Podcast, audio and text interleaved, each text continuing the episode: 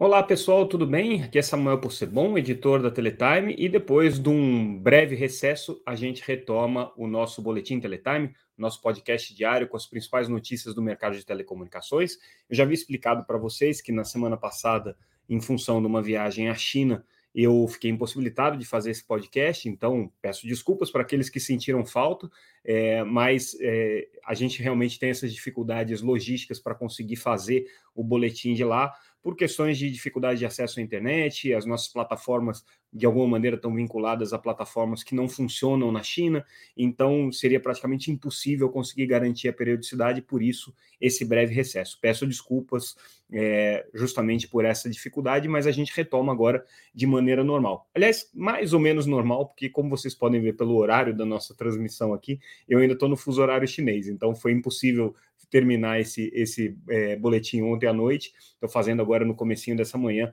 agora já do dia 4 de julho de 2023, mas trazendo as notícias que foram destaques é, no dia 3, na segunda-feira, e também alguma coisa que a gente é, trouxe no nosso noticiário na semana passada, que a gente considera relevante é, tratar aqui nesse nosso boletim. Vamos começar justamente com esse ponto. É, a gente fez uma matéria na sexta-feira passada bem interessante sobre é, um movimento dos minoritários da Oi. Primeiro, vamos contextualizar o que é que está acontecendo aqui. Né? A Oi está no seu segundo processo de recuperação judicial e, por isso mesmo, é, vem enfrentando muitas críticas por parte dos seus acionistas, por conta é, das situações que levaram a esse segundo processo de recuperação judicial. Boa parte desses acionistas que estão reclamando agora é, compraram ações da Oi durante o processo da primeira recuperação judicial, que, como a gente lembra bem, foi um processo bastante longo, um processo aí de seis anos de discussão, de é, revisão do plano de recuperação, de perspectivas de que a Oi, ao sair daquele plano de recuperação, conseguiria sair como uma empresa mais forte. É, e a gente viu um movimento muito interessante, né, mas ao mesmo tempo muito preocupante no mercado de telecomunicações, que foi um movimento de é, pequenos investidores, pequenos acionistas que é, passaram a apostar no, na operadora, especificamente na, na Oi, acreditando que aqueles valores muito baixos do, do, da ação na ocasião teriam uma valorização bastante significativa ao final do primeiro processo de recuperação. Isso aí aconteceu por duas razões. A primeira razão é porque a Oi é, dava todas as informações e indícios de que ela realmente acreditava que aquele plano de recuperação seria suficiente para torná-la uma operadora competitiva, uma operadora mais forte. Então, os pronunciamentos da empresa sempre trouxeram esse otimismo, sempre trouxeram essa visão de que ao final do plano de recuperação a empresa teria é, solidez. O segundo movimento que aconteceu, e esse daí é o mais preocupante, foi um movimento de especulação com essas ações e de promoção dessas ações por parte, muitas vezes, de profissionais ou de pessoas que não tinham é, o conhecimento completo sobre o mercado de telecomunicações, mas estavam fazendo recomendações baseados em achismo, baseados em opiniões. A gente viu esse movimento de uma maneira bastante intensiva é, utilizando plataformas, inclusive plataformas no YouTube, plataformas é, de, de informação é, que não são monitoradas pela CVM, não são acompanhadas pela CVM, é, e muitas pessoas, de maneira é, é, desinformada, acreditaram nessas informações e acabaram adquirindo pa papéis. O fato é que a Oi tem hoje provavelmente milhões aí de pequenos acionistas né, que compraram essas ações pulverizadas e que logo uh, ao começo desse ano se viram diante de uma situação pouco esperada por uns, mas por outro lado, é, bastante antecipada por outros analistas de mercado, de uma segunda recuperação judicial. A gente lembra que a Teletime, no final do ano passado, já trazia informações e alertas com relação aos riscos de que a Oi enfrentava naquela ocasião é, uma situação financeira que talvez não fosse sanada com o fim da recuperação judicial. E, dito e feito, a Oi abriu o segundo processo de recuperação. Desde então, é, a gente tem visto, observado, tanto nos nossos comentários, nas nossas notícias, quanto é, em outros comentários e, e, e notícias que circulam é, pela internet, é, muita insatisfação dos acionistas minoritários. Insatisfações muitas vezes colocadas é, no colo da atual gestão da Oi, das gestões anteriores da Oi, na questão da falta de transparência, na questão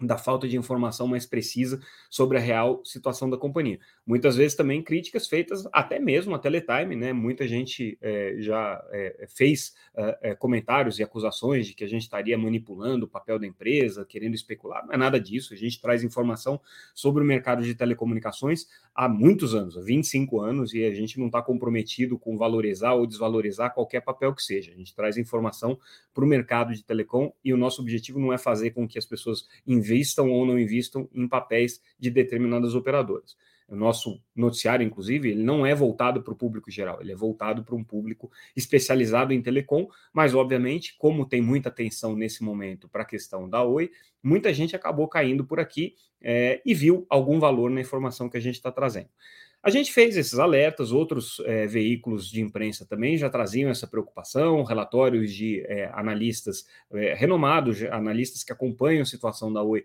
também já traziam esse alerta, e a gente viu a situação da Oi se degradar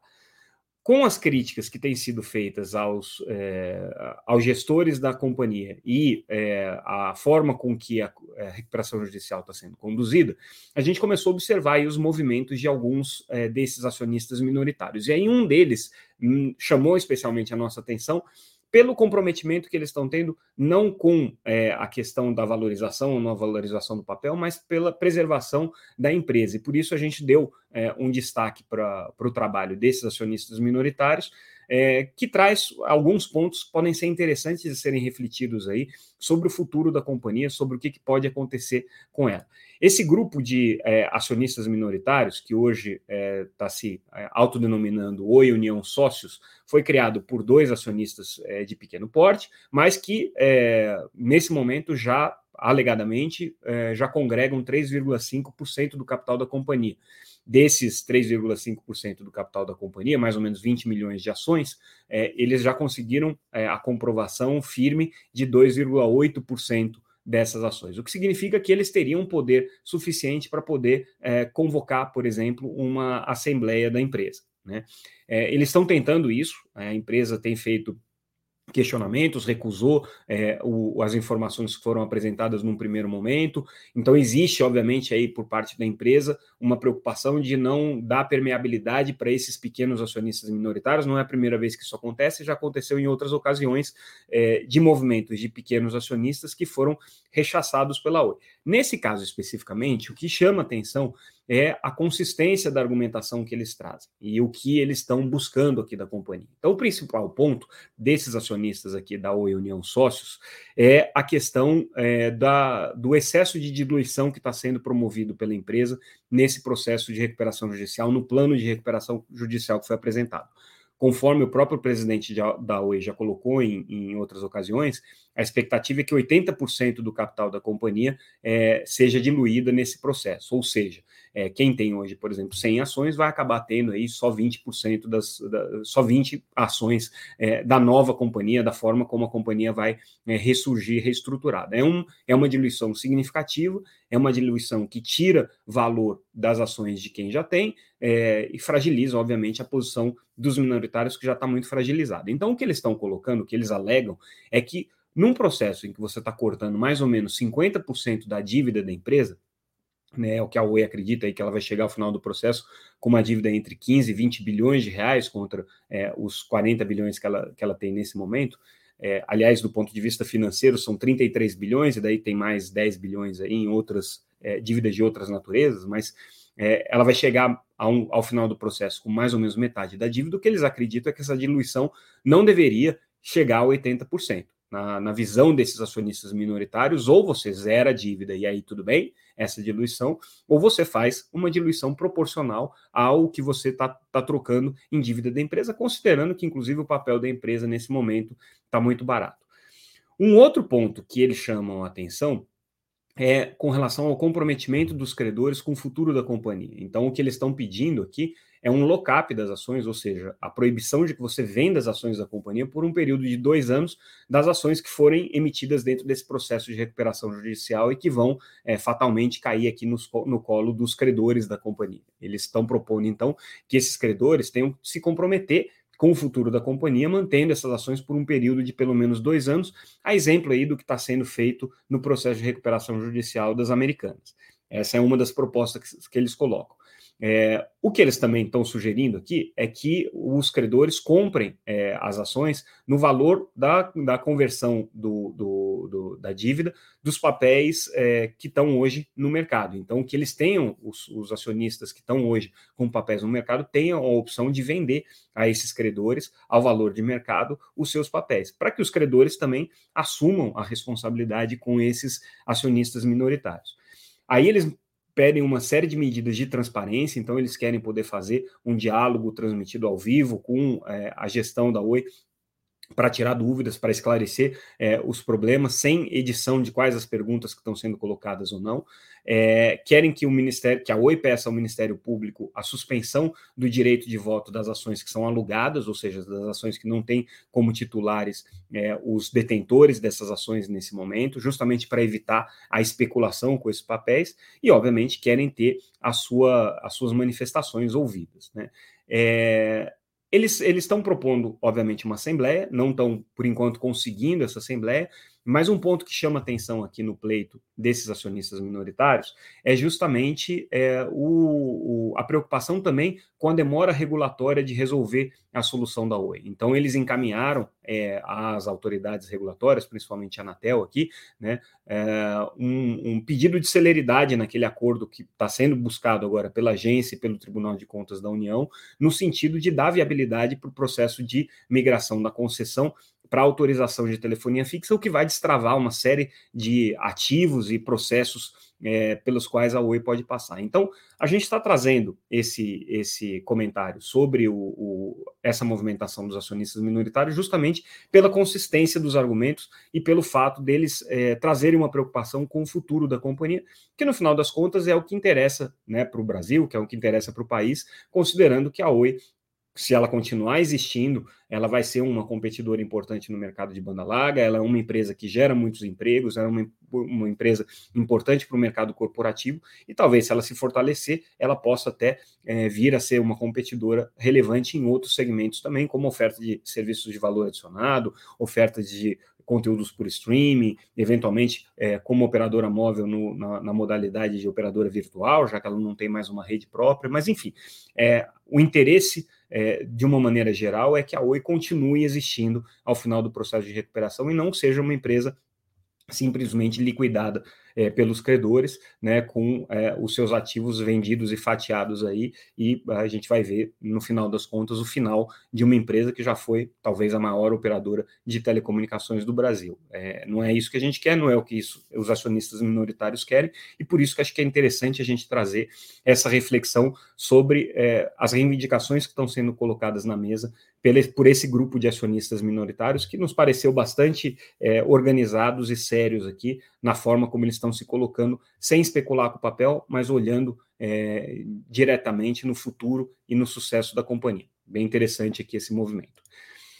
Vamos agora então às notícias da semana, especificamente falando sobre o caso Init, lembrando aquele caso em que a operadora é, o Init, que adquiriu espectro é, no leilão de 5G na faixa de 700 MHz, que supostamente vai ser a quarta operadora no mercado de telecomunicações brasileiro, é uma operadora que tem uma licença nacional, está tentando fazer um acordo com a Vivo é, para é, uso industrial de espectro, ou seja, é, ela vai basicamente arrendar parte do espectro que ela tem para Vivo em algumas cidades e vai utilizar infraestrutura compartilhada com a Vivo em outras localidades. Esse anúncio, esse, essa, esse acordo foi anunciado no ano passado ainda e está tendo muitas dificuldades de ser aprovado. É, até agora,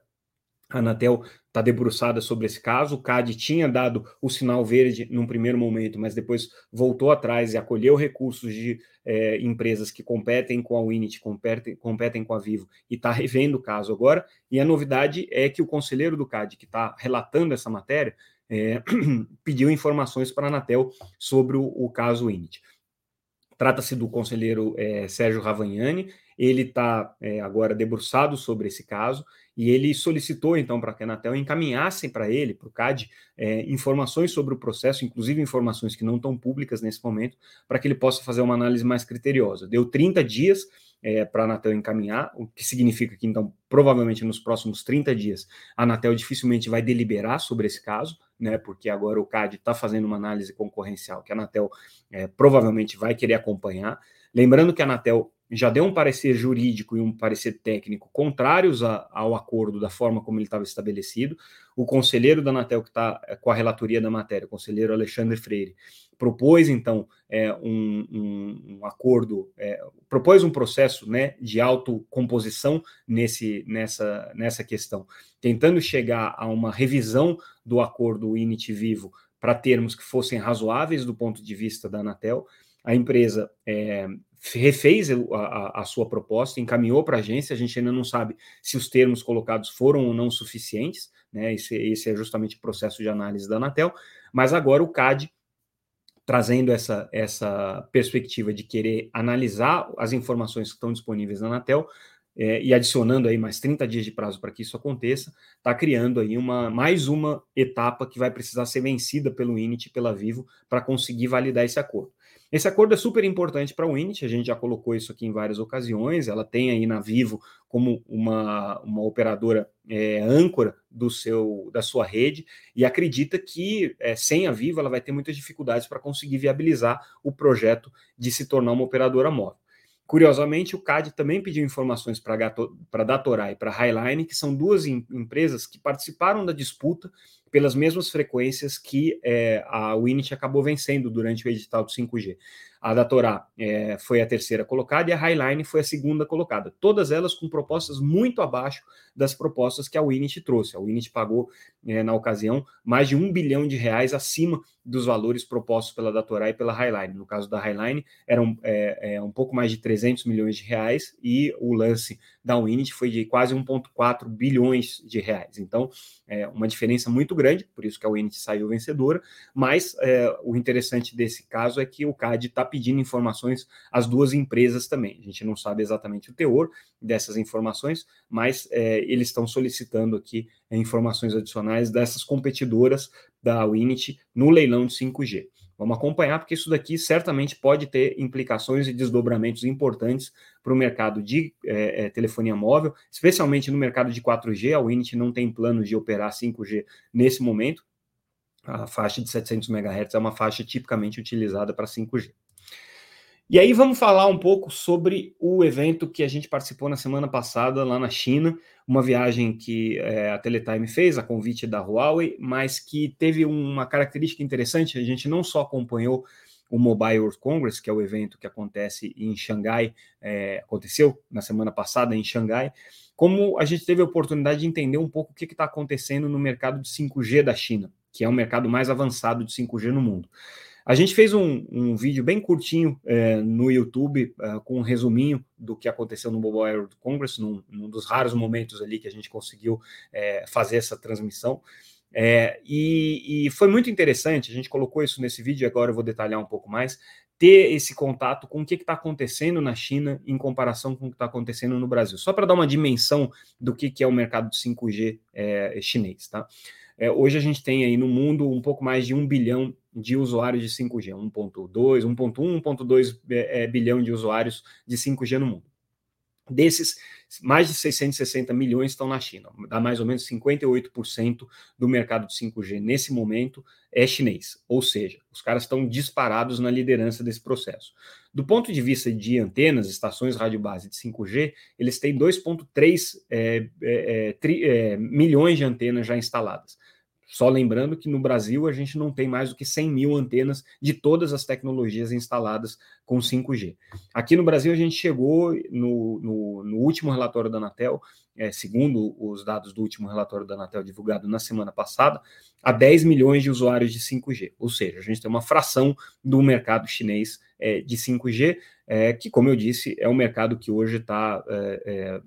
mais desenvolvido e mais relevante, a ponto deles já estarem falando é, sobre a introdução do 5.5G agora em 2025, ou seja, daqui a dois anos eles já vão trazer a nova geração de tecnologia para banda larga móvel em 5G, que é o 5.5. É, por que, que a China está tão avançada? Né? E o que, que a China fez de diferente de outros mercados que a gente deve observar aqui? E aí o principal ponto que a gente destaca é essa simbiose entre o 5G e a transformação digital da economia. Tá? O que a gente vê na China, quando a gente é, olha isso é, em loco e percebe o que está acontecendo, é um processo muito interessante, muito impactante como é, transformação da sociedade. A gente vê a China com o setor de infraestrutura absolutamente é, desenvolvido, é um setor de infraestrutura maduro, tão maduro quanto é o mercado é, norte-americano ou europeu é, portos, aeroportos, estradas, é, é, é, linhas ferroviárias. A, a, China hoje tem trem-bala ligando todas as suas principais cidades, é, um, um, processo de urbanização super intenso, construção é, de infraestrutura para malha viária, carros elétricos, tudo isso está acontecendo num ritmo é, muito acelerado na, na, China e já está muito maduro, muito mais maduro, inclusive, do que é, mercados que a gente é, acompanha na Europa, ou até com, em comparação com o mercado norte-americano em alguns aspectos. E isso tudo está acontecendo de uma maneira casada entre é, o desenvolvimento da infraestrutura e o desenvolvimento da tecnologia atrelada àquela infraestrutura. Então, a gente tem visto políticas é, na, na China que estimulam o desenvolvimento, por exemplo, de cidades inteligentes, ou estimulam o desenvolvimento de infraestruturas inteligentes, seja aeroportos, seja portos, ou que estimulam a infraestrutura que façam uso intensivo das tecnologias da informação, no que a gente chama do processo de transformação digital, que traz um ganho de produtividade muito significativo. E é isso que está acontecendo na China. Por quê? Você conectar é, a rede de 5G simplesmente para que as pessoas tenham mais velocidade nos seus handsets é, uma, é, é um atributo importante do 5G, as pessoas vão utilizar. Mas falando de uma maneira muito franca, não tem nada que seja muito diferente que você faça no 4G e no 5G. Se você assiste um vídeo no 4G, você vai assistir esse vídeo igual no 5G. Se você é, manda uma mensagem no 4G, você vai mandar essa mensagem da mesma maneira no 5G. Se você faz uma chamada é, pelo WhatsApp ou por qualquer outro aplicativo pelo 4G, você vai fazer essa chamada pelo 5G sem grandes diferenças, sem nenhum salto é, relevante. A gente até brinca né, que o grande é, user application aqui, a grande é, é, killer application do 5G é o speed test, né? As pessoas ficam testando a velocidade para ver qual que é a velocidade que elas estão conseguindo no 5G. Mas do ponto de vista de é,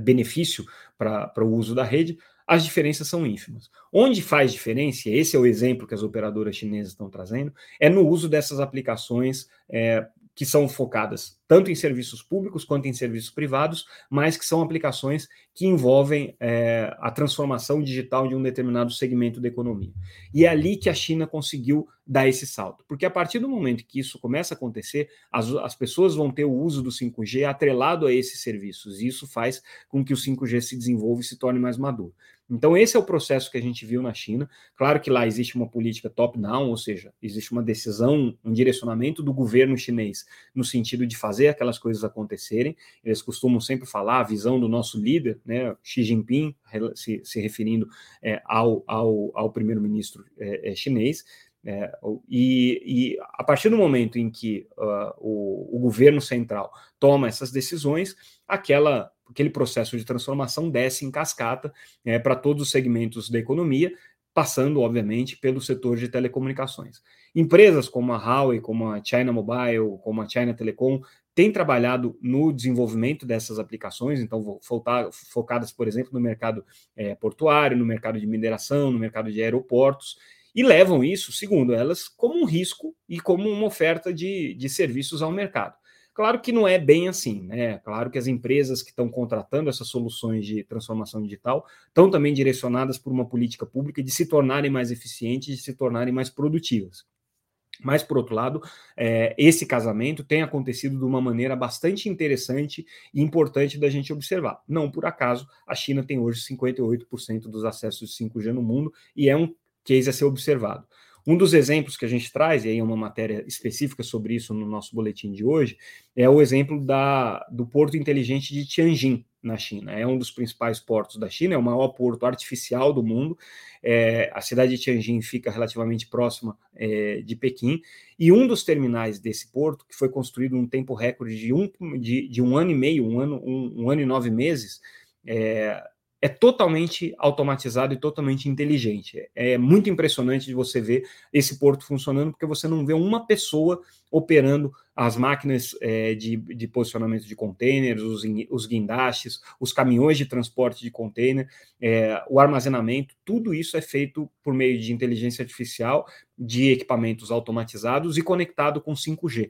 Então, esse caso do Porto Inteligente de Tianjin é um excelente exemplo de como que você junta administração de um determinado serviço, no caso TPG, que é a administradora do porto de Tianjin, uma operadora de telecomunicações, nesse caso aqui a China Mobile, as outras também participam, mas a China Mobile é a, é a líder aí do processo, é, desenvolvendo a solução de 5G. Você tem a Huawei como é, parceira é, no fornecimento dos equipamentos e no desenvolvimento dessas soluções,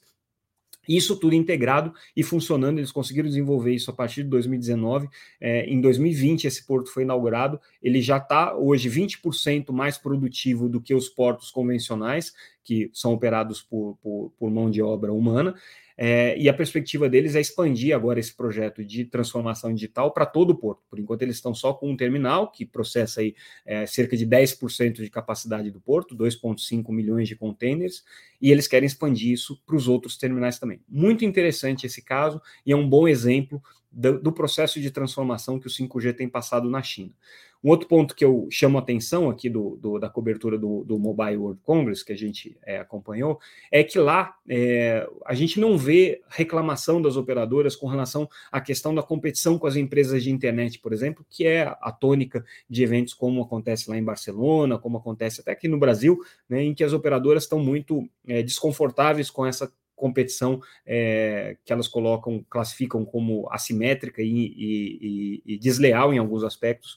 com as empresas é, de internet que não fazem investimentos na infraestrutura, mas acabam explorando essa infraestrutura com seus serviços digitais. A China não, não tem isso. Lá, ninguém lá reclama das empresas de internet, até porque é, o mercado de internet na China é muito diferente do mercado brasileiro. Google não funciona, é, muitas das empresas, as big techs norte-americanas, não podem operar lá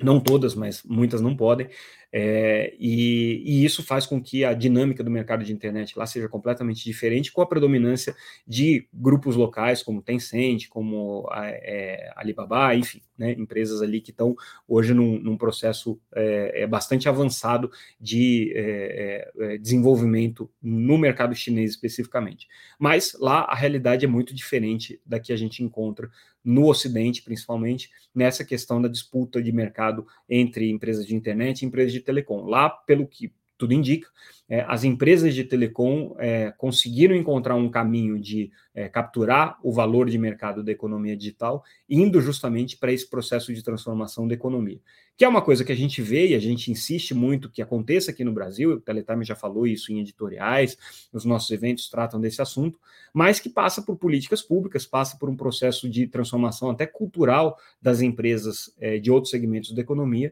o que não tem acontecido num ritmo tão intenso quanto na China.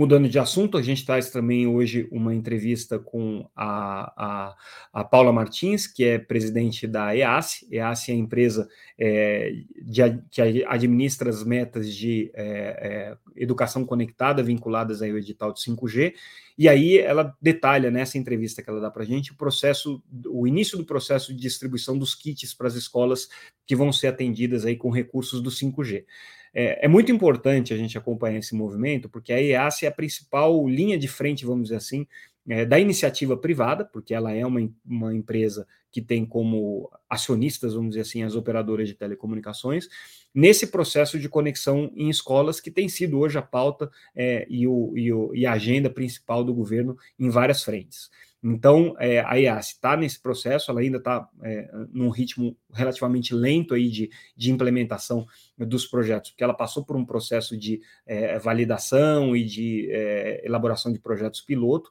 mas agora, aí nessa entrevista, a Paula detalha isso para a gente, é, parece que eles vão botar o pé no acelerador e intensificar o processo de distribuição de kits em escolas. E aí a gente fecha o nosso boletim de hoje com a notícia é, da Unifique comprando a carteira de clientes da Naxi em Santa Catarina. É,